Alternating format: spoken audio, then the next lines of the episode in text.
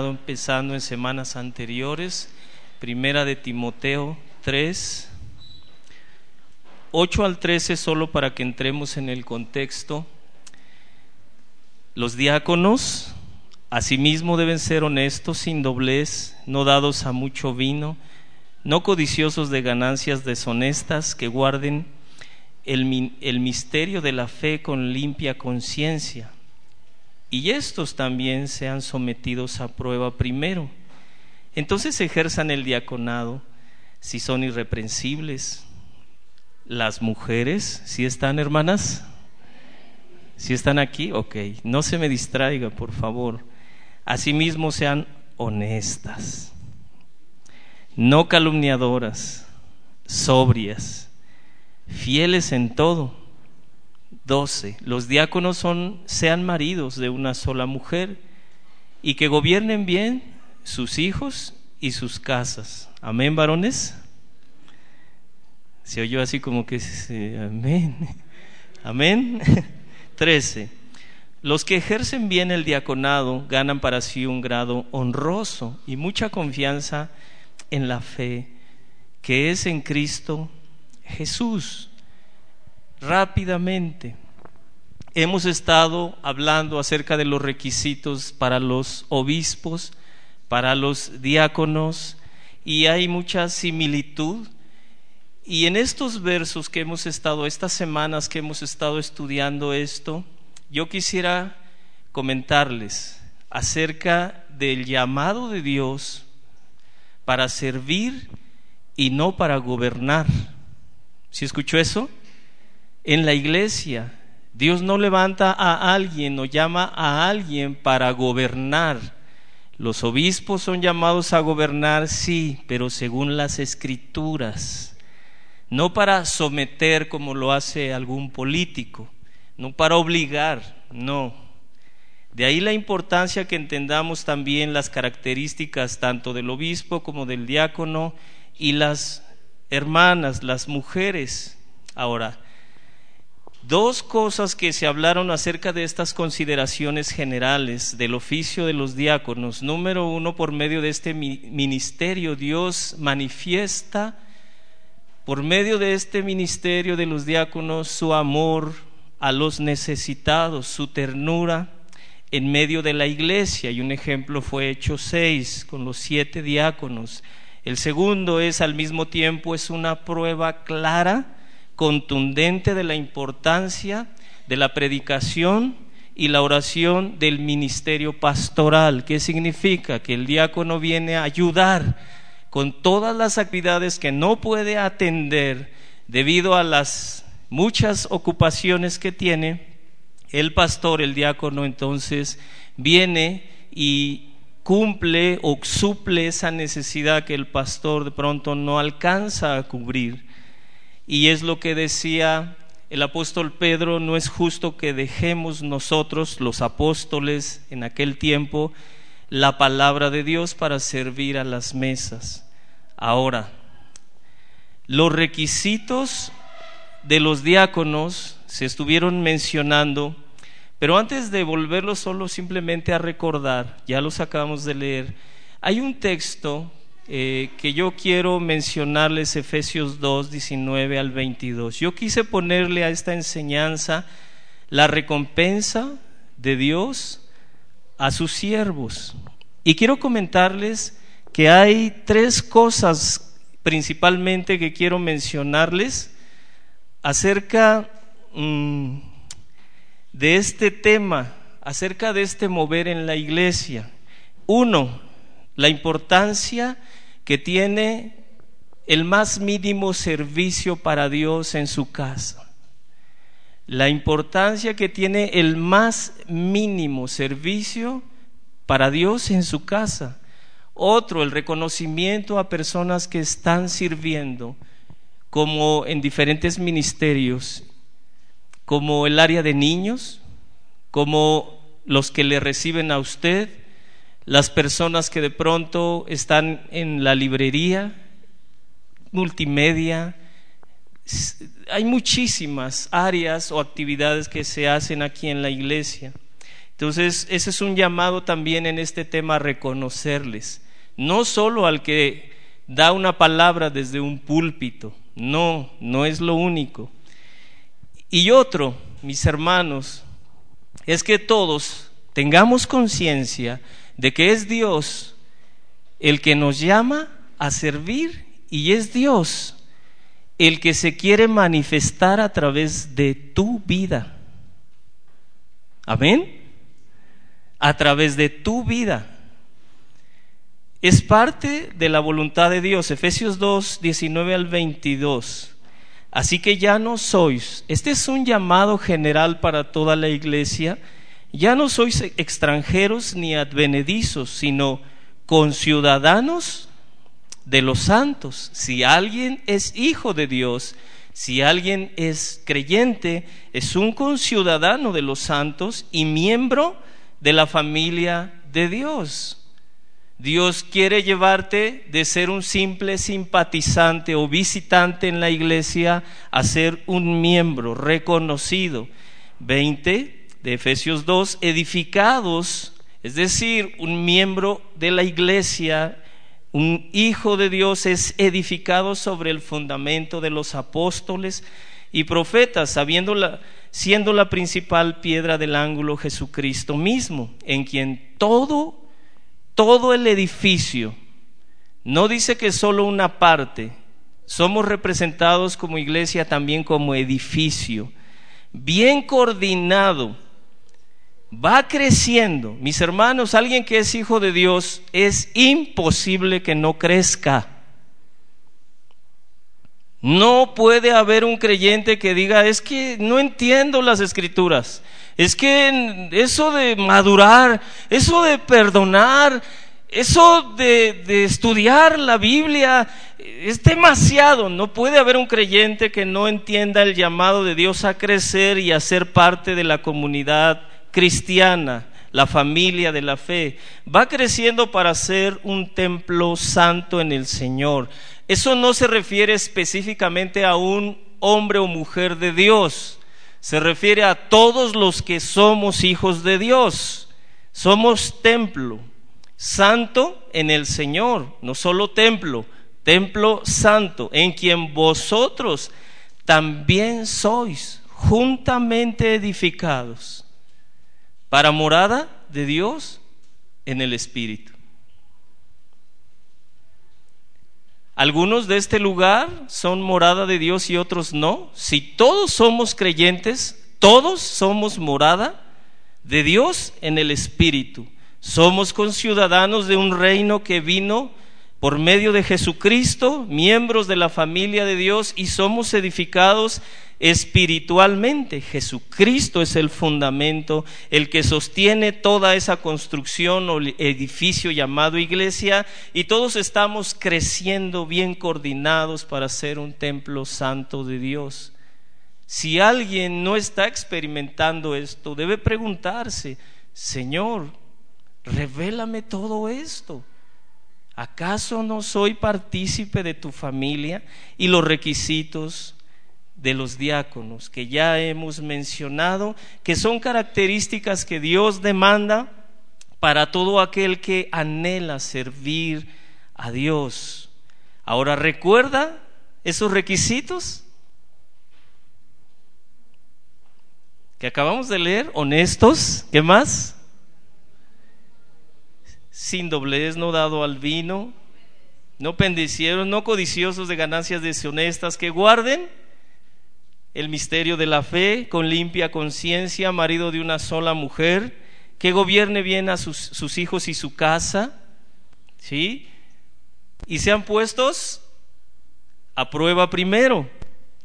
Si son irreprensibles, ejerzan el diaconado. Si estás siendo parte de un ministerio en esta iglesia, ¿De qué manera estás atendiendo las necesidades de lo que Jesús dice, mi esposa? Jesús dice, mi iglesia es mi esposa. Y Dios levanta siervos llama siervos para que atiendan a su esposa. Es decir, si tú ofreces un más mínimo servicio desde obispado, diáconos, ministerios que tú quieras mencionar, o estás ofreciendo un servicio, ¿cómo lo haces? ¿Con qué actitud? Porque es la esposa de Cristo. No estás llamado a servir a, a una institución humana, sino a la esposa de Cristo. De ahí la importancia que recordemos Hechos 6.3, varones de buen testimonio llenos del Espíritu y de sabiduría. Amén.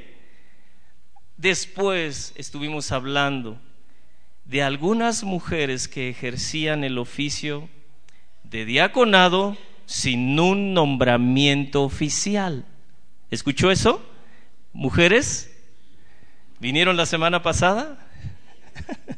Mujeres que ejercían el oficio de diaconado en esta primera iglesia sin un nombramiento oficial. Y eso estaba en el verso 11. Las mujeres asimismo sean como. ¿Cómo, hermanos? Honestas. Honestas. ¿Qué es ser honesto? Hermanas, ¿qué es ser honestas? Mande. Leal al Señor, fieles al Señor, al marido no. También los hijos a sus padres, a los principios bíblicos. Amén. ¿Sí me escuchó? No cambiar de opinión porque como es mi compadre y se va a enojar de que no me tome las copas que me está diciendo y mi compadre y yo nos llevamos bien, porque así hay mujeres que se van muy bien con los compadres. Bueno, en el mundo. Y de pronto cambian de opinión. Alguien que es honesto es voy a decir sí, mujer o no y se acabó. Según las escrituras. Amén mujeres. ¿Qué otra característica menciona de las mujeres? No calumniadoras. ¿Qué es calumniar? Hablar una mentira en contra de alguien que no te está escuchando. ¿Qué dice Mateo 19, mujeres? 18, perdón, acerca de enfrentar las situaciones de pecado entre nosotros como iglesia. Que vayas directamente con la persona que oíste o que algo dijo mal o que está en pecado y que directamente trates el error de esa persona. No dice que vayas con otras personas a decirles lo que viste que estaba mal en aquella mujer o en aquel hombre. ¿Han escuchado ese tipo de expresiones de, ¿ya te enteraste, manta?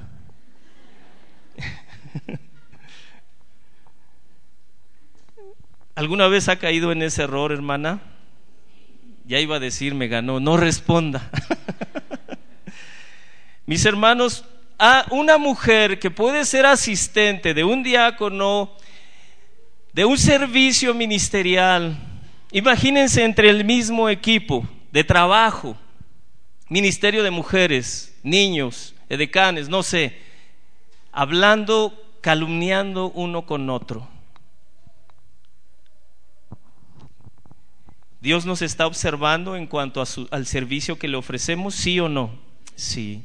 Mujer, necesitas pedirle ayuda a Dios para que Él te ayude a ser precavida en tu forma de hablar, sobre todo cuando estás hablando de otras personas.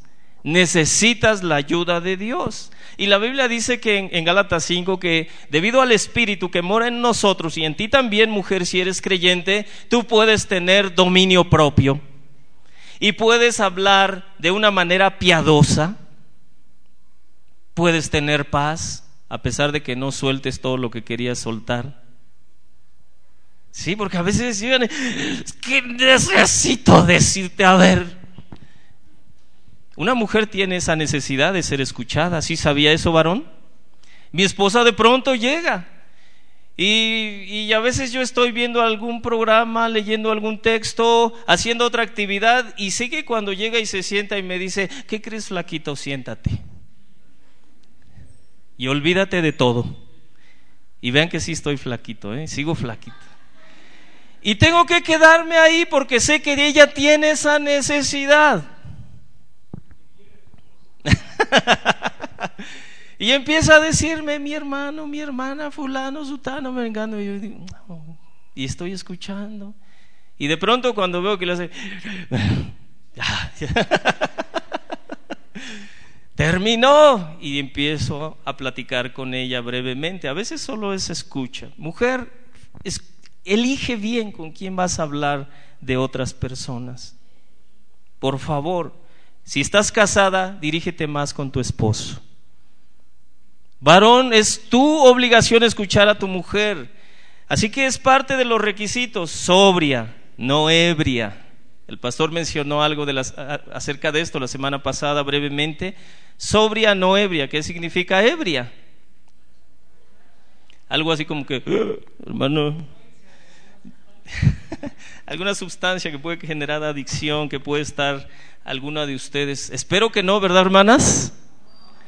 ¿Están libres de esa situación de adicciones, de vicios, de querer ver chicos semidesnudos ahí en el internet y todo ese tipo de cosas? Usted está libre de eso, ¿no? De ir a comprar telenovelas a ver si salió el galán del año ahí de la telenovela de semidesnudo en la playa. Está libre de todo eso. Alguna sustancia también, alcohol y cosas así. Sobria, siempre equilibrada en sus pensamientos. Hermanos, no solo las mujeres necesitamos ayuda de Dios para tener equilibrio en nuestros pensamientos. Según nuestros pensamientos es lo que nos va a llevar a actuar. Acuérdese, lo que estás almacenando en tus pensamientos te va a llevar a actuar de acuerdo a lo que tú estás actuando. Fieles en todo. Fieles. ¿Sabe, mujer? Muchas mujeres aún en las iglesias han caído en infidelidad. Tiene que ver con asuntos del feminismo, tiene que ver con la declaración por los años 50, 60, si me ayuda a recordar, de los hippies. ¿Sabe? Hubo una, un lugar en Estados Unidos cuando se declaró amor y paz donde hubo cuatro días donde a, plena luz del día, debido a ese llamado de amor y paz y de ser libre y consume drogas, en aquel tiempo en Estados Unidos, tres, cuatro días donde tenían relaciones íntimas en público. Ese fue uno de, de los inicios del cambio de mentalidad en las mujeres. Si el varón tiene derechos, nosotros también queremos nuestros derechos. Y de pronto la mujer cristiana dice, pues es mi derecho, ¿no? Si mi esposo, dice primera de Corintios 7, no cumple con su deber, tengo que buscar a alguien. Una mujer de una iglesia que fue a, un, a una enseñanza de, de, psicología en la escuela, llegó este varón a la escuela siendo psicólogo, eh, puedo decir en Chalco, los que viven por allá tengan cuidado, también en Iztapalapa. llegó por allá y pidió permiso, fue enviado de la SEP, llegó y pidió permiso para dar conferencias a los, a los padres acerca del trato con los hijos. Y entonces, esa mujer que es creyente en alguna ocasión vino y me dice, oye, ¿qué cree el consejo que nos dio el psicólogo? nos dio la primera acerca de relacionarnos bien con nuestros niños y estuvo muy bonito y dijo, la siguiente semana les espero. Y la mayoría eran mujeres. ¿Qué eran? Mujeres. Debido a que el varón normalmente está encerrado en su trabajo, en su oficina, en su negocio, no sé. Y llegó y en esa siguiente semana dice, ¿qué cree? Nos dijo, una de las causas por las cuales una mujer maltrata a sus hijos es por falta de intimidad. Y les voy a dar un consejo. Y bueno, al final, le dijo a las mujeres, búsquese un amante. Para que usted pueda tratar bien a sus hijos, debido a que está teniendo intimidad y entonces usted va a tratar bien a sus niños. Su esposo no quiere, usted busque psicología. No estoy en contra de esto, de psicología, sí de lo que enseñó, porque la Biblia lo desaprueba. ¿Cuántas mujeres no habrán caído por ese consejo? Qué bueno que usted no estuvo ahí. Fieles en todo, en las escrituras. Dedicarle más tiempo a las escrituras con sus niños. Hijo, vamos a leer un texto. Mira lo que dice la escritura. O este es el principio de casa. En esta casa actuamos de esta manera, hijo. Y no solo verlos entretenidos en una pantalla o en un celular. Hay bebés con celulares. Y los papás, ay, ya viste, ya, ya mandan mensajes de WhatsApp. Eh, qué bonito. Como si eso fuera lo máximo. ¿Sabe lo que hacía Susana Wesley? El siguiente día de los cinco años que había cumplido sus hijos, al siguiente día ese hijo leía su primer texto delante de todos sus hermanos. Ah, pero es que no le han enseñado en la escuela. Susana Wesley se hizo cargo de sus hijos. Es un ejemplo, fieles en todo. ¿Eres fiel a la escritura? ¿Eres fiel a, a tu esposo en tus pensamientos? Mujer, qué importante es eso es parte de las características que Dios establece para que una mujer pueda apoyar. Acuérdense, ejercían en aquel tiempo, como se mencionó de Febe, el oficio del diaconado sin un nombramiento oficial. Y bueno, se hablaron de algunas interpretaciones que ustedes las recuerdan. ¿Recuerdan las interpretaciones? Acerca del verso 11. ¿Alguien recuerda? Mujer no estuvo aquí la semana pasada. La primera, solo brevemente, los que creen que son, son diaconisas ordenadas oficialmente. Algunos dicen, eran diaconisas porque ahí dice Febe, pero se nos, se nos explicó acerca de Romanos 16.1, ¿no? que no se refiere exactamente a una diaconisa, sino a una sierva, alguien que era un asistente de un diácono. Los, la, la, siguiente interpretación, los que creían que eran esposas de los diáconos debido a que está ahí en esos, los requisitos de los diáconos. Amén. Y la siguiente, según Calvino, que eran esposas de los diáconos y de los pastores, de los obispos. Y después se dijo la interpretación según lo que nosotros hemos entendido que la Biblia enseña. Estas mujeres servían como asistentes de los diáconos voluntariamente, podían ser algunas de ellas esposas de los diáconos, podían ser viudas, otras mujeres, pero no necesariamente eran las esposas de los diáconos obligadas a ser diáconas. De hecho, el término en, en femenino no existe, sino solo es diáconos. Espero que nos haya quedado claro eso. Y yo abrí un paréntesis. Si alguno está dormido, por favor, despiértemelo. Dígale, oye, este, no es tiempo de dormir, eso es en la cama. Quiero hablar específicamente, me abrí un breve espacio sobre la obra del Espíritu Santo en el servicio.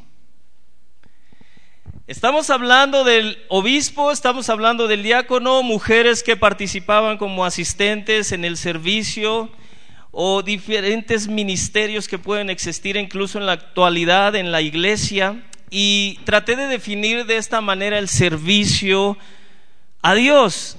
El servicio del creyente es una expresión sincera de gratitud hacia su Salvador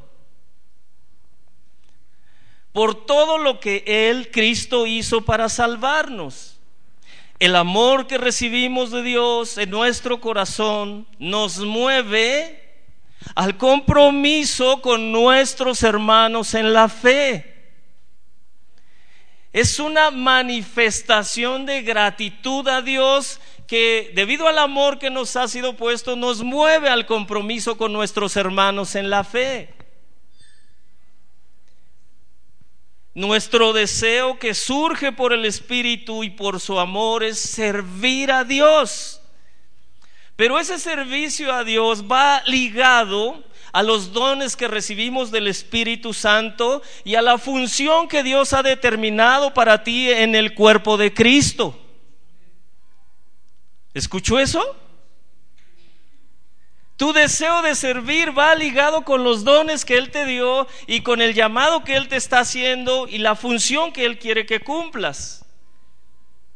Este servicio que nace de un corazón lleno de gratitud hacia Dios no depende de un llamamiento oficial, de un nombramiento. Por eso empezamos a servir desde antes que alguien nos llame. O sea, no servimos porque nos llaman, no, no. Servimos desde antes de que nos llamen porque es una acción de gratitud hacia Dios. Y si la iglesia de pronto ve eso, es muy probable que alguien te llame de los obispos. Dios mismo. Somos movidos en la iglesia por el Espíritu, por los dones por la función que Dios ha delegado a nuestras vidas, a servirnos unos a otros con humildad, no a enseñorearnos. Saulo de Tarso, inmediatamente después de que Dios le convirtió a Cristo, predicaba en Damasco y diciendo, Jesús es el Hijo de Dios, Hechos 8:20. Se esforzaba por demostrar que Jesús era el Cristo. Hechos 8:22. Los cristianos en Damasco estaban atónitos porque sabían que Saulo tenía órdenes para detener a los creyentes. Llegó a Jerusalén y los cristianos no le creían, le tenían miedo. Hechos 9, 26. Pero él seguía predicando. Hablaba denodadamente en el nombre del Señor, debatía con los griegos y los discípulos de pronto de que había planes para matarlo, no los discípulos, sino los no creyentes, los judíos, lo mandaron a Cesarea. Pero Pablo tuvo que esperar el tiempo indicado por Dios para ser reconocido y enviado por la iglesia. Él no dijo yo soy siervo de Dios y, yo voy a hacer lo que se me antoje. No, él debido a la gratitud empezó a servir, empezó a predicar. Nadie le había indicado, los apóstoles no le dijeron, ve y predica, Pablo, no. De hecho, hasta que platicó con Pedro, se empezaron a dar ciertas cosas relacionales. Pero hubo un momento en que la iglesia lo envió. Dios había llamado a Pablo. No puede ser diferente. De esta manera, podemos ver cómo Dios manifiesta entre nosotros, la iglesia, su poder, el poder del Espíritu Santo, para edificación de los santos. Hermanos, ningún ministerio, ningún llamado de Dios es para que el nombre de alguien brille, no, es para la edificación de los santos. Amén. ¿Sí me está escuchando, hermano? en medio de este mover de Dios, de querernos edificar y servir unos a otros, es donde surge los nombramientos oficiales de pastores, diáconos, líderes de diferentes áreas, consolidación para el buen funcionamiento de la casa de Dios de la esposa de Cristo. Primera de Corintios 12, 4 al 7. Le animo a que lea todo Primera de Corintios 12 en casa. Verso 4 al 7 dice, ahora bien hay diversidad de dones. Por el pero el Espíritu es el mismo. Diga conmigo, el Espíritu es el mismo. ¿En qué sentido? El que actúa en usted, el que actúa en mí, el que actúa en el que está barriendo, el que actúa en mí, el que actúa en un maestro de niños, el que actúa en alguien que está en multimedia, que realmente está llamado por Dios, Es el mismo espíritu moviéndose en uno y en otro. Hay diversidad de ministerios, verso 5, pero el Señor es el mismo. Hay diversidad de operaciones, pero Dios que hace todas las cosas en todos es el mismo. ¿Quién hace las cosas en aquellos que están sirviendo? Dios. Es el mismo. O sea que el, ¿sí? o sea que yo no tengo un espíritu superior al que, que Dios le dio a usted. ¿Escuchó eso? Yo, si usted de pronto se acerca conmigo y me dice, hermano, estuvo muy buena su prédica. Mis hermanos, el mismo espíritu que Dios me dio está en usted. Yo no soy más que usted. Ninguno. Todos se nos ha dado a beber el mismo espíritu. Si usted es hijo de Dios. Ahora, verso 7, pero a cada uno. No dice a algunos de los que son llamados por Dios, no, a cada uno. Es decir, a todos los que son hijos de Dios, a cada uno le es dada la manifestación del Espíritu para provecho personal. No, no es para provecho personal. Lo bueno que nadie dijo amén. Es para provecho de qué? Del cuerpo de Cristo, de la esposa de Jesucristo. Los dones de palabra de sabiduría, de palabra de ciencia, fe, sanidades, profecía, milagros, discernimiento de espíritus, género de lenguas, interpretación de lenguas y demás, dice el verso 11, todas estas cosas, todas las manifestaciones las hace uno. ¿Quién las hace? Dios, es uno. Y el mismo espíritu el mismo espíritu que a ti te lleva a acomodar las sillas porque alguien las acomodó mal, es el mismo espíritu que a mí me mueve y que a otros les mueve estudiar las escrituras e investigar. Es el mismo. Y que lleva a otros a atender a los niños. Y que lleva a otros a recibir a las nuevas personas que nos visitan. Y que lleva a otros a servir un plato. Es el mismo espíritu. No se les ha dado a algunos un espíritu superior y a otros un espíritu inferior, repartiendo a cada uno, a cada uno en particular como Él quiere. ¿Usted tiene algún don del Espíritu? Algunos dicen, pues es que no sé. Mis hermanos, el, el Señor, el mismo Espíritu, le da a cada uno lo que Él quiere darnos, según las manifestaciones que Él quiere mostrar a través de nuestras vidas. Verso 18, sigo en 1 Corintios 12, más ahora, ¿cuándo hermanos? Ahora, y eso fue dicho hace siglos, Dios ha colocado, ahora no, sí, Dios sigue colocando los, eh, ha colocado los miembros, cada uno de ellos en el cuerpo, ¿cómo? Como Él quiso.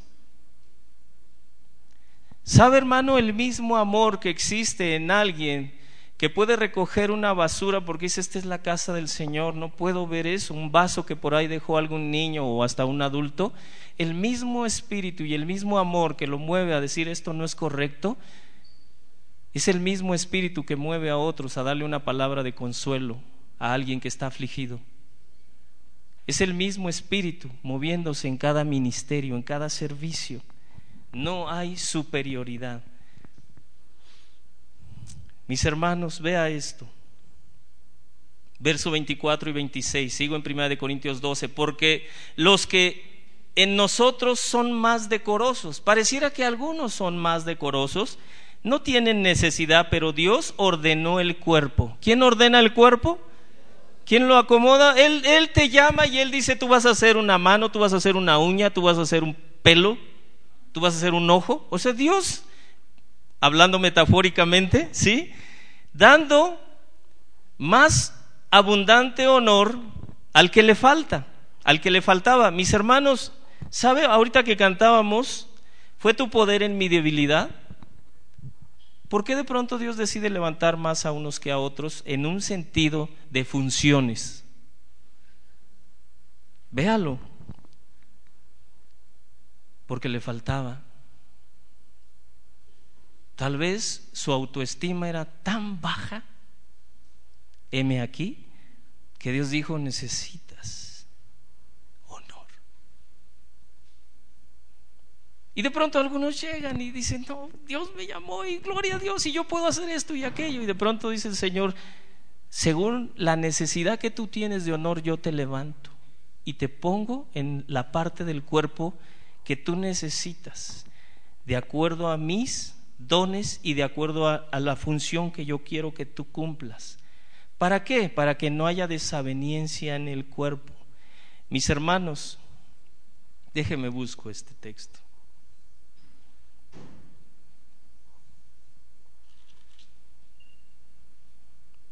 ¿Sabe ¿Por qué Dios usa a alguien que es débil?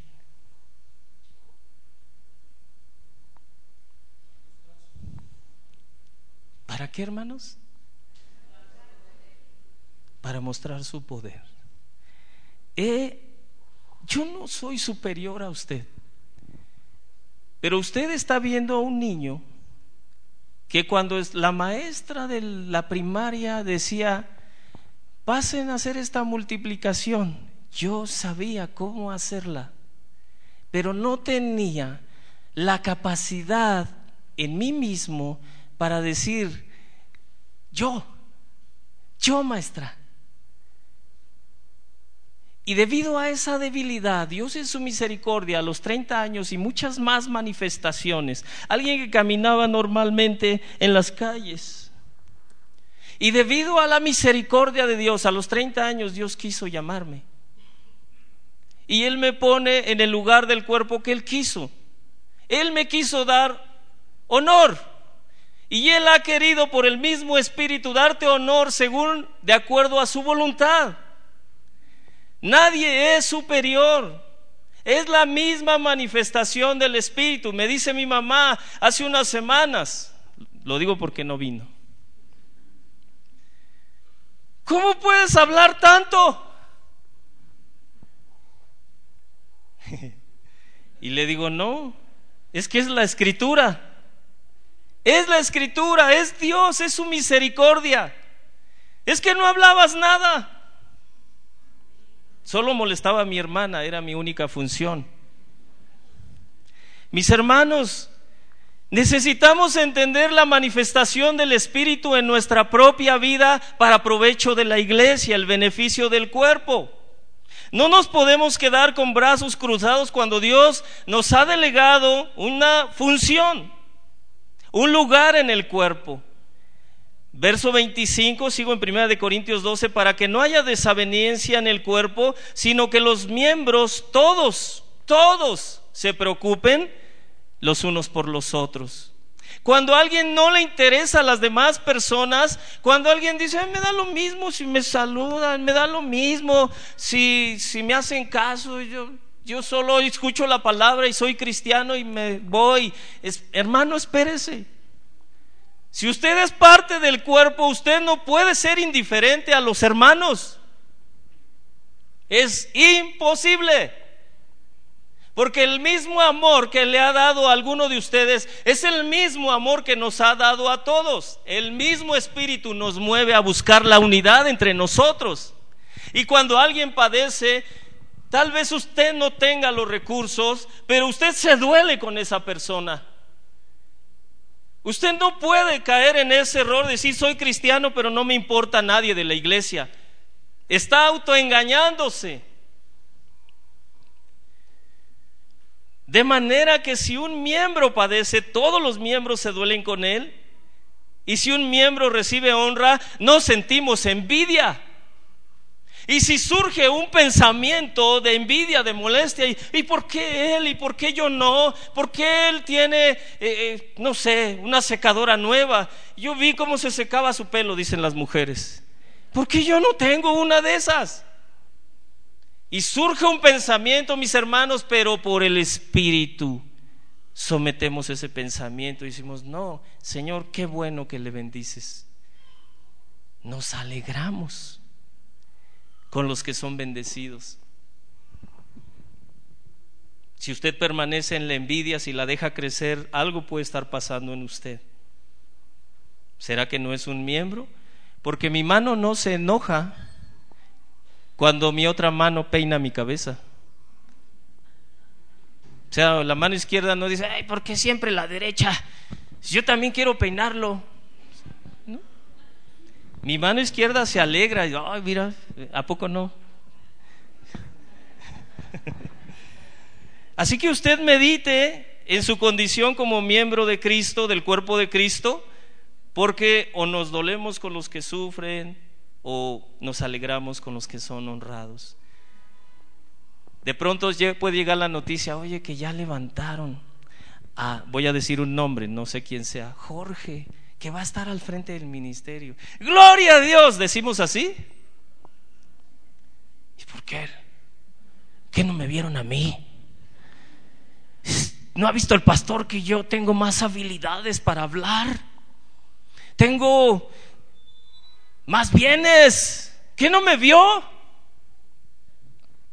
Tenga cuidado porque cuando usted es miembro usted se alegra con los que son honrados? ¿Por qué podamos, en, el sentido de que son levantados a un ministerio, por qué podemos servirnos unos a otros? Alguien respóndame. ¿Por qué podemos servirnos unos a otros? ¿Por qué? ¿Por qué? Por amor, por humildad, bueno, una actitud con humildad. Quiero decirles algo por el Espíritu. Si alguien no tiene el Espíritu, no mueve un dedo para ayudar a alguna necesidad que hay en la iglesia. Con esto no significa que de pronto algunos no se sientan un poquito tímidos en decir, este, oiga pastor, ¿y cree que yo pueda ayudar en algo? Tal vez sea un pequeñito en la fe. Pero si hay personas que dicen, yo no ayudo en nada. ¿Quién es mayor, hermanos? ¿El que sirve o el que es servido? Delante de los ojos de Dios el que sirve. En el mundo, oh, ¿viste cuántos sirvientes tiene? Oh, chofer y todo, y empieza a hacer la lista, ¿no? Sirvientas en casa y el que cuida el jardín. ¿Ya viste? ¡Wow! Y lo exaltamos. ¿A quién exalta Dios? A los que sirven. ¿Qué función Dios te ha estado insistiendo que hagas y no has querido hacer. ¿Quién se manifiesta entre nosotros? Según 1 Corintios 12. Dios es uno. ¿Quién es el que te da un lugar en el cuerpo? Dios está en su voluntad. ¿Cómo debe ser tu servicio? Colosenses 3, 23, 24. Todo lo que hagáis, hacerlo de corazón. ¿Cómo para quién? No para los hombres, sabiendo que del Señor recibirás, ¿qué? La recompensa. ¿Qué recibirás? ¿De parte de quién? O sea que cuando sirvas a alguien, no después digas, hermano, ve que ahora yo voy a estar en la mesa, le voy a dar cinco tacos, hermano. Cuando a usted le toque, me da seis. no, no, no, la recompensa de quién viene? De Dios. Así nosotros debemos servir, hermano. Usted tiene la imagen de Dios. Dios le bendiga. Mi servicio es para Dios, pero en usted. Amén. Vea esto, porque a Cristo el Señor servís. O sea que cuando usted tiene una atención de amabilidad incluso hacia alguien de la iglesia, ¿a quién está sirviendo? ¿Por qué? ¿Es Dios? No, ¿por qué? Porque trae su imagen y semejanza. A veces puede estar corrupta, tal vez no sea hijo de Dios, pero trae la imagen de Dios. ¿A quién servimos? ¿Cómo debe ser nuestro servicio? De todo corazón, pensando que lo estamos haciendo para el Señor. Seas obispo, seas pastor, diácono, seas maestro de niños, seas edecán, consolidador del ministerio de mujeres, del ministerio de varones. ¿A quién servimos? A Dios. Así que, ¿te has preocupado por alguna necesidad de la esposa de Dios? ¿Has sido movido a hacer algo? Hermano, yo sirvo los refrescos, ven, présteme la botella, yo le sirvo. Hermano, ya un niño se vomitó. A ver qué hace. ¿Esa será la actitud correcta? No, hermano, ¿dónde agarro una jerga? Es que un niño se vomitó, deme una cubeta, yo ahorita lo limpio. ¿A quién lo estamos haciendo? ¿Sabe cuántos cañales? ¿Sabe cuántos pañales se cambiarán el día de hoy o cada que nos reunimos?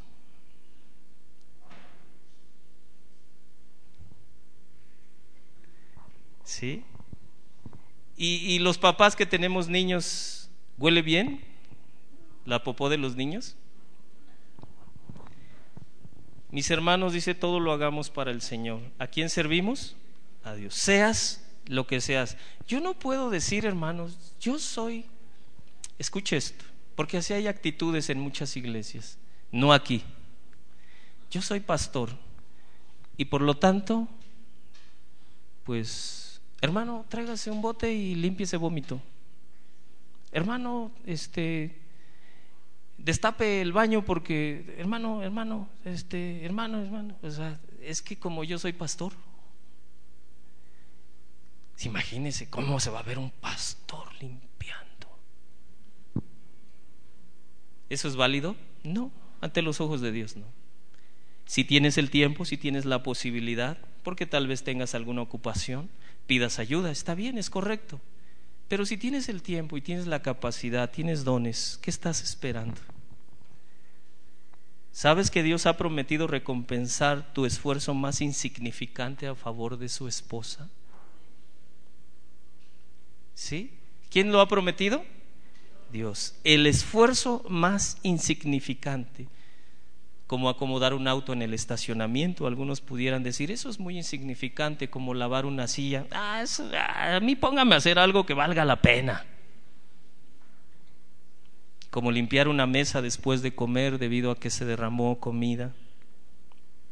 Como recibir a nuestros hermanos con una sonrisa, atender las visitas, predicar el Evangelio, orar por las necesidades de otros, dar consejería. ¿Sabes quién te está observando? Siervo de Dios, ¿sabes quién te está observando para recompensarte? Dios. ¿Tienes que esperar a que alguien te esté insistiendo? Hermano, ¿se acuerda que le dije? Porque a veces así son los hijos, ¿sí o no? A veces los padres insisten con los hijos, ya te había dicho, ¿por qué no lo has hecho? ¿Tendrá que ser así en la iglesia que el pastor esté, oye, ¿te acuerdas que habías prometido? Ya te lo había dicho, ¿por qué no lo has hecho?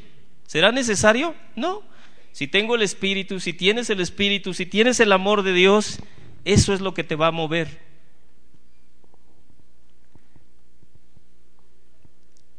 Les voy a mencionar un servicio insignificante.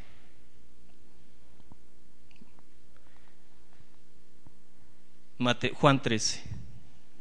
Jesús lava los pies de sus discípulos. Servicio insignificante. ¿Sabe por qué? Porque estaba reservado para los siervos más, los esclavos más viles, por llamarle así, los de menos valor considerados por la sociedad o por el hogar. Jesús hizo eso, lavó los pies de sus discípulos. Solo mencionó algunas cosas, verso 12 al 17. Así que después que les hubo lavado los pies, tomó su manto, volvió a la mesa y les dijo, ¿sabéis lo que yo les he hecho? Porque Pedro dijo, no, no, no, a mí no me lavas. ¿Cómo? Tú eres el maestro. No vas a hacer eso. Jesús le dijo, si no te lavo no tienes parte conmigo. Dijo Jesús, ¿sabéis por qué les he hecho esto? Ustedes me llaman maestro y señor y dicen bien, yo lo soy, yo soy, dijo Jesús. Pues si yo, el Señor y el Maestro, pues si tú eres el líder del ministerio X, gloria a Dios. Tú puedes decirlo como Jesús, yo soy, porque Dios me ha llamado.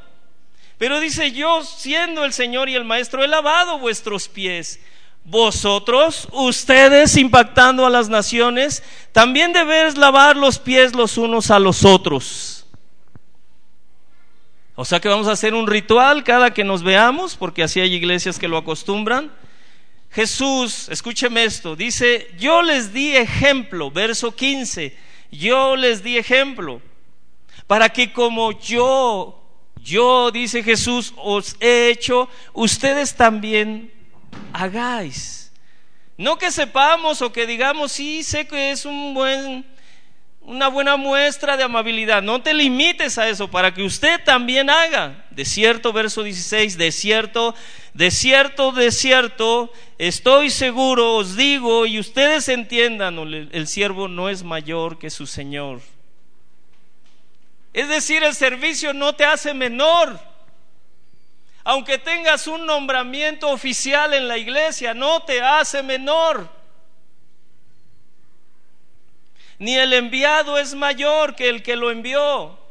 Jesús es el único que merece la gloria en la iglesia. No eres tú aunque tengas un nombramiento oficial. No soy yo. Es Cristo. Y Jesús dijo, si yo soy el Señor, ustedes deben hacer lo mismo. Servirse uno a otro con los dones, con la función que los, yo les he llamado a que tengan. Varón, si nunca has agarrado en tu casa una escoba, un zacate para lavar los trastes o para lavar el baño, no sé qué estás esperando. Si tienes el Espíritu de Dios, el amor de Dios, eso no te hace inferior. La iglesia necesita cosas, arreglos. De pronto muchos, varón si, o mujer, si Dios te, te muestra algo y dices, ay, yo no sé cómo esa silla, esas mesas están recargadas ahí. ¿Por qué no vas con el pastor y dices, pastor, ¿dónde puedo acomodar eso? Creo que no se ve bien. ¿Será que Dios te está llamando a que lo hagas y no a que estés criticando? No te hace inferior. Y si sabéis estas cosas, dijo Jesús, si sabéis estas cosas, bienaventurados serás. Si las hicieres. Si no las hicieres, no seréis bienaventurados.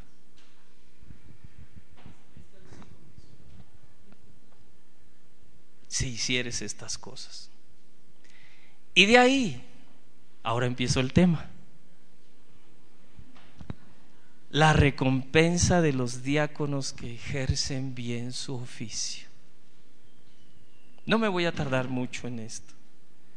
Verso 13 de Primera de Timoteo 3, porque los que ejercen bien el diaconado, los que ejercen bien su servicio de diaconía, aunque no haya un nombramiento oficial, aunque la iglesia diga, es que aquí las mujeres no nos levantan, yo quiero ser líder, yo, yo lo que haría con un 10 mujeres.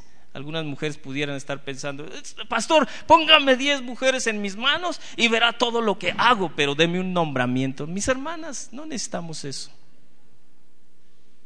Cuando a mí, con todo respeto, y tal vez algunos digan, ah, eso es falsa humildad. Cuando a mí de pronto hubo gente o niños que me empezaban a decir, pastor, pastor, pastor. Y decía, ¿cómo se atreven a decirme a mí pastor? Yo decía, yo no soy pastor. Yo estoy ayudando en el ministerio de niños. Mis hermanos, el que tiene el Espíritu, el que tiene el amor de Dios, el que tiene ya un lugar designado por Dios, no busca nombramientos. Aunque la iglesia es responsable de dar esos nombramientos. Así que los que ejercen bien el diaconado ganan para sí un grado honroso y mucha confianza en la fe que es en Cristo Jesús. Hermanos, ¿por qué una empresa ofrece recompensas? a sus empleados?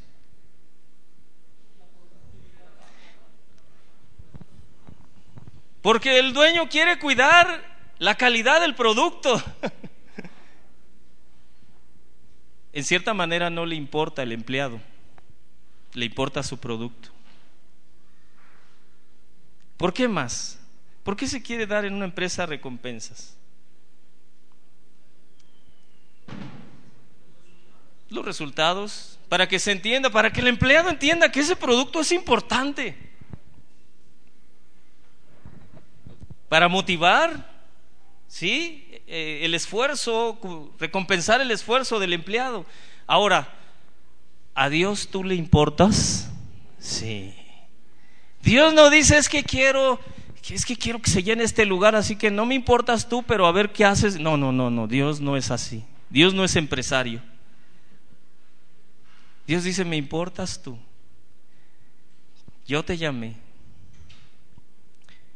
Yo te di dones. Yo te di mi espíritu. Yo te di un lugar en el cuerpo. Yo te di una función.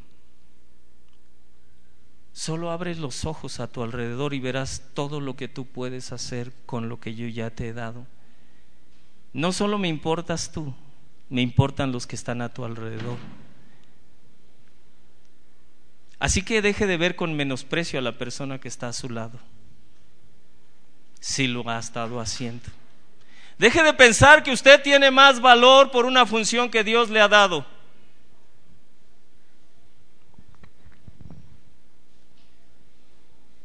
Dios nos observa para beneficiarnos, aún después de todo lo que nos ha dado, todavía dice, te quiero recompensar.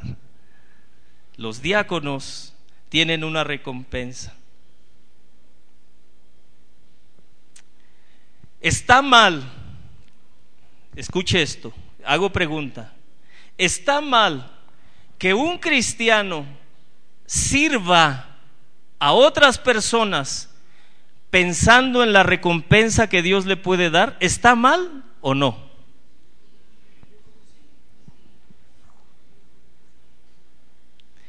Si es tu motivación a ver qué Dios me da ahora, está mal. Pero debes saber que Dios ha prometido recompensar a los que le sirven, a, que hacen, a los que hacen un servicio de diaconía, por muy insignificante que éste parezca ante los ojos de los hombres. Vea un ejemplo, Nehemías 13, 14, dijo eh, eh, Nehemías, Señor, cuando se estaban levantando los muros de Jerusalén, acuérdate de mí, oh Dios, en orden a esto, no borres mis misericordias que hice en la casa de mi Dios y en su servicio. Está diciendo, no te olvides de todo lo que he hecho, Señor, en favor de tu casa, para tu servicio. Hebreos 6:10, Dios no es injusto Hebreos 6:10, Dios no es injusto para olvidar vuestra obra, aunque haya sido muy insignificante, el trabajo de amor que habéis mostrado, de amor por el Espíritu Santo que mora en nosotros, que habéis mostrado hacia su nombre, habiendo servido a los santos y sirviéndoles aún. ¿Dios es injusto? No, Dios quiere que sepas que Él ha prometido una recompensa. Cada que sirves, atiendes una necesidad de otro hijo de Dios, de otra persona, Dios ha prometido una recompensa. Dios. Amén. Y en Mateo 10, 42 dice, y no perderá su recompensa, aunque haya sido un simple vaso con agua fría.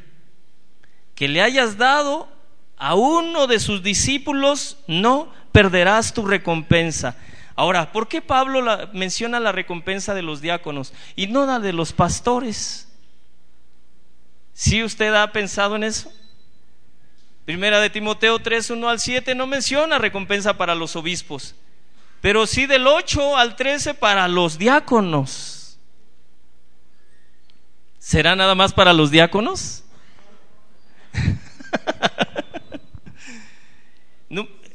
Para todos los que sirven, exactamente. Todos los que sirven en su casa, que cumplen una insignificante función. Mis hermanos, de manera personal les agradezco de verdad cada una de sus atenciones que alguno de ustedes ha tenido hacia mi familia o hacia mis hijas o mi esposa. De todo mi corazón, porque han sido muchas, muchas bendiciones. Que Dios les recompense conforme a su voluntad. Mis hermanos, vea esto. Los diáconos dicen, ganan un grado honroso para sí. Su función, su posición delante de Dios y delante de los hombres debe ser reconocida. Son dignos delante de Dios.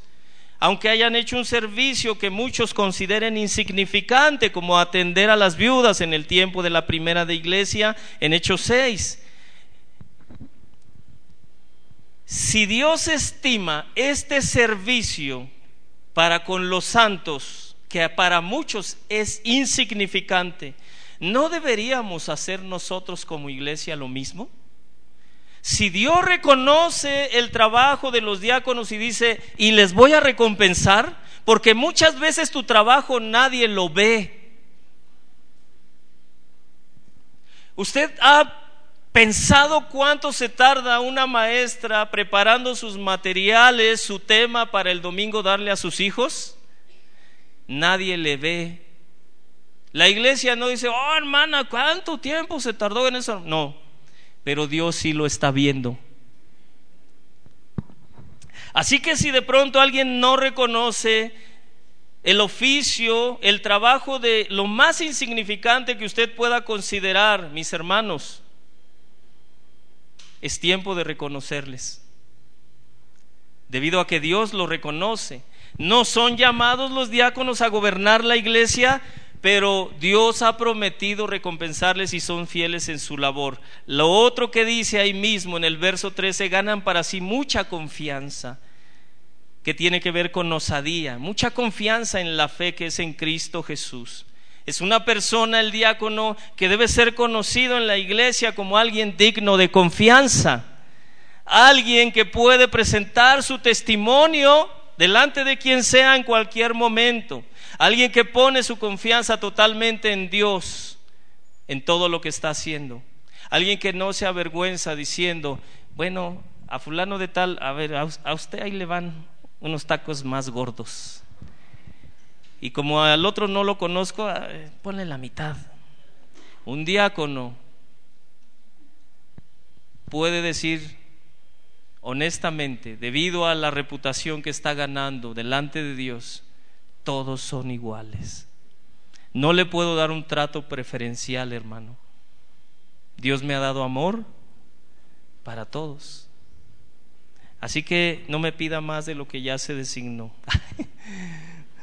acerca de los tacos. Mis hermanos, es un hombre, un diácono, debido a que es un hombre de confianza que incluso se puede acercar confiadamente a Dios. Hebreos 4, 16.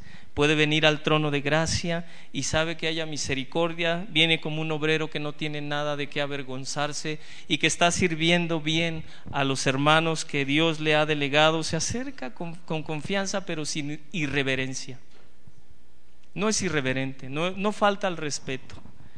Sabe que es su Dios, sabe que Él sigue siendo su Señor, Dios, y su conciencia está en paz delante de Dios, no se siente culpable de ser irresponsable, de darle un trato mejor a unos y a otros no. Amén. Ahora, en el tribunal de Cristo muchos diáconos serán recompensados o servidores serán recompensados que nadie les ve con una recompensa mucho más grande que alguien que tiene un ministerio visible. ¿Será posible? Sí, porque hay gente que fielmente sirve un vaso con agua. Hay veces, hay gente que fielmente hace actividades que no son visibles. Mientras que muchos que tienen un ministerio visible no lo están haciendo fielmente, de todo su corazón como para el Señor. Yo creo que nos vamos a sorprender cuando de pronto se llame a personas que dicen, ¿y este qué hizo? E, este es el pastor, sí, se merece todo. No, mis hermanos. Pero este qué hizo? ¿Por qué lo van a recompensar? Pues en el cielo. Dios recompensará de acuerdo a lo que vio Dios, no de acuerdo a lo que vimos nosotros. Amén. Muchos siervos de Dios que ahora están como cristianos, que sirven sin que nadie los vea, sin que nadie les dé gracias, estarán sentados a la mesa de nuestro Señor Jesucristo. ¿Sabe cómo? ¿Están conmigo todavía? Como en alguna ocasión, segunda de Samuel, capítulo 9, verso 1.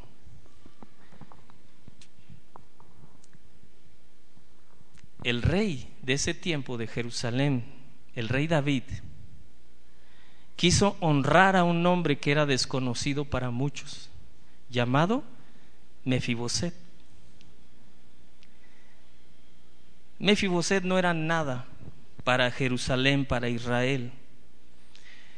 Dijo David, aquí hay alguno, ha quedado alguno de la casa de Saúl a quien haga yo misericordia por amor de Jonatán, su amigo. No como dicen los homosexuales, su amante, por favor, deje de pensar eso. Su amigo, se amaban conforme al amor de Dios. Y el verso 3, el rey le dijo a uno de los criados, no ha quedado nadie de la casa de Saúl a quien haga yo misericordia de Dios, misericordia de Dios, no misericordia interesada para obtener un bien personal, no, misericordia de Dios. Y Siba respondió al rey, pues aún ha quedado un hijo de Jonatán lisiado que a nadie le importa tal vez, pero le importó al rey. ¿Sabes? Muchos que han ofrecido servicios y que tal vez han dicho, creo que nadie me ve, creo que nadie me reconoce. De pronto el rey los va a llamar. Porque él sí te ve. Aunque en la iglesia no te vean. Él sí te ve. Y de pronto las mujeres, oiga pastor, y, Dios me irá a recompensar porque he sido fiel como esposa. Dios te está viendo. Y tal vez tú te sientas como Mefiboset. Vino, verso 6, vino Mefiboset cuando lo mandó llamar el rey, hijo de Jonatán, hijo de Saúl, era nieto de Saúl, vino a David ante el rey y se postró.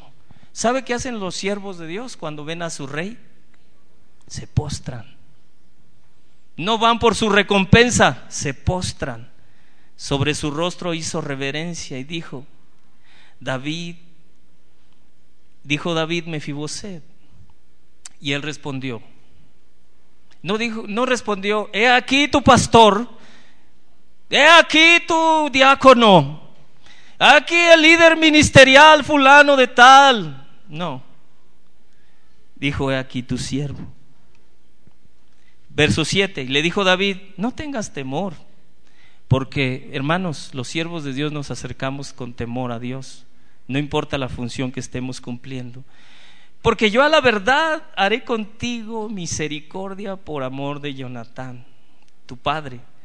Te devolveré todas las tierras de Saúl, tu padre, y tú comerás siempre en mi mesa. ¿No hace Jesús lo mismo? Aunque nadie te haya visto en tu servicio, vente, vas a comer en mi mesa para siempre. Verso 8, y él inclinándose dijo, ¿quién es tu siervo para que mires a un perro muerto como yo?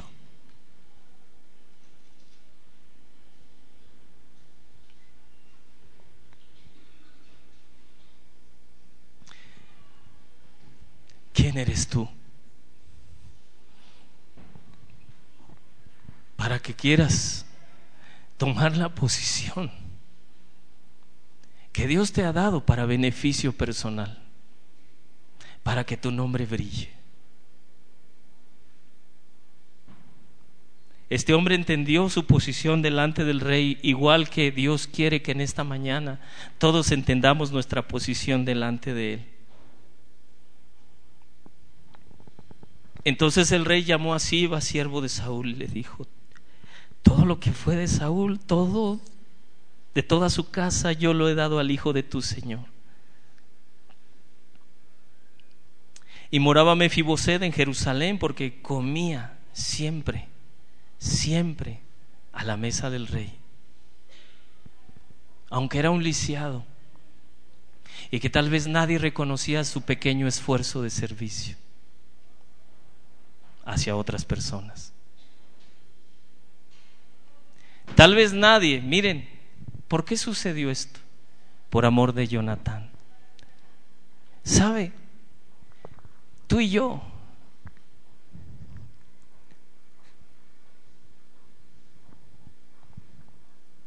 De pronto disfrutamos cosas que otras personas hicieron antes que nosotros. Mefiboset disfrutó la recompensa de su padre Jonathan, de su amistad. ¿Sabes? No te imaginas, padre, que tu amistad con Dios puede traer recompensa sobre tus hijos. Ni te imaginas. Comía siempre a la mesa del rey. Y la recompensa para los pastores no hay.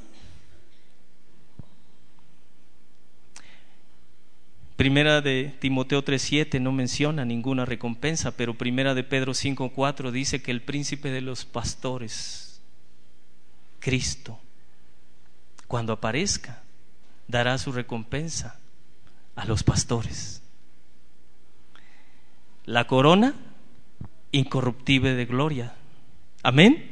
Segunda de Timoteo 4, 7, 8 dice Pablo, he acabado, he peleado la buena batalla, he acabado la carrera, es un obispo, he guardado la fe, por lo demás me está guardada la corona de justicia que me dará el Señor, juez justo. En aquel día no solo a mí, no solo a mí, segunda de Timoteo 4, 7, 8, no solo a mí, dice Pablo, no solo a mí, sino también a todos los que aman su venida y que muchas veces en secreto ofreces un servicio que te parece o le parece a otras personas insignificante, pero el juez justo te está observando. Y si alguna de las recompensas que Dios quiso hacer llegar a tu vida, pero por algo que tú no entendiste, Él no quiso traerla sobre tu vida, te puedo asegurar que la traerá sobre tus hijos. Porque Él es un juez justo que nunca olvida ni un vaso con agua. Termino con esto. Hablar de coronas en el griego es estéfano, significa un símbolo de realeza, un premio que se daba en los Juegos Olímpicos públicos, un símbolo de reconocimiento, de honor, de adorno decorativo. Hablar de corona incorruptible, de gloria, es la glorificación eterna para todos los que aman su venida. Hablar de la corona de justicia es la justificación que Dios ha prometido en Cristo Jesús. Y eso no es nada más para los pastores. No es nada más para los diáconos. Es para todos y cada uno que están esperando pacientemente y que están ocupados en buenas obras mientras su Señor llega, porque sabe, sabe que Él le ha llamado al servicio, sabe que los dones que ha puesto en su vida son para atender a otros.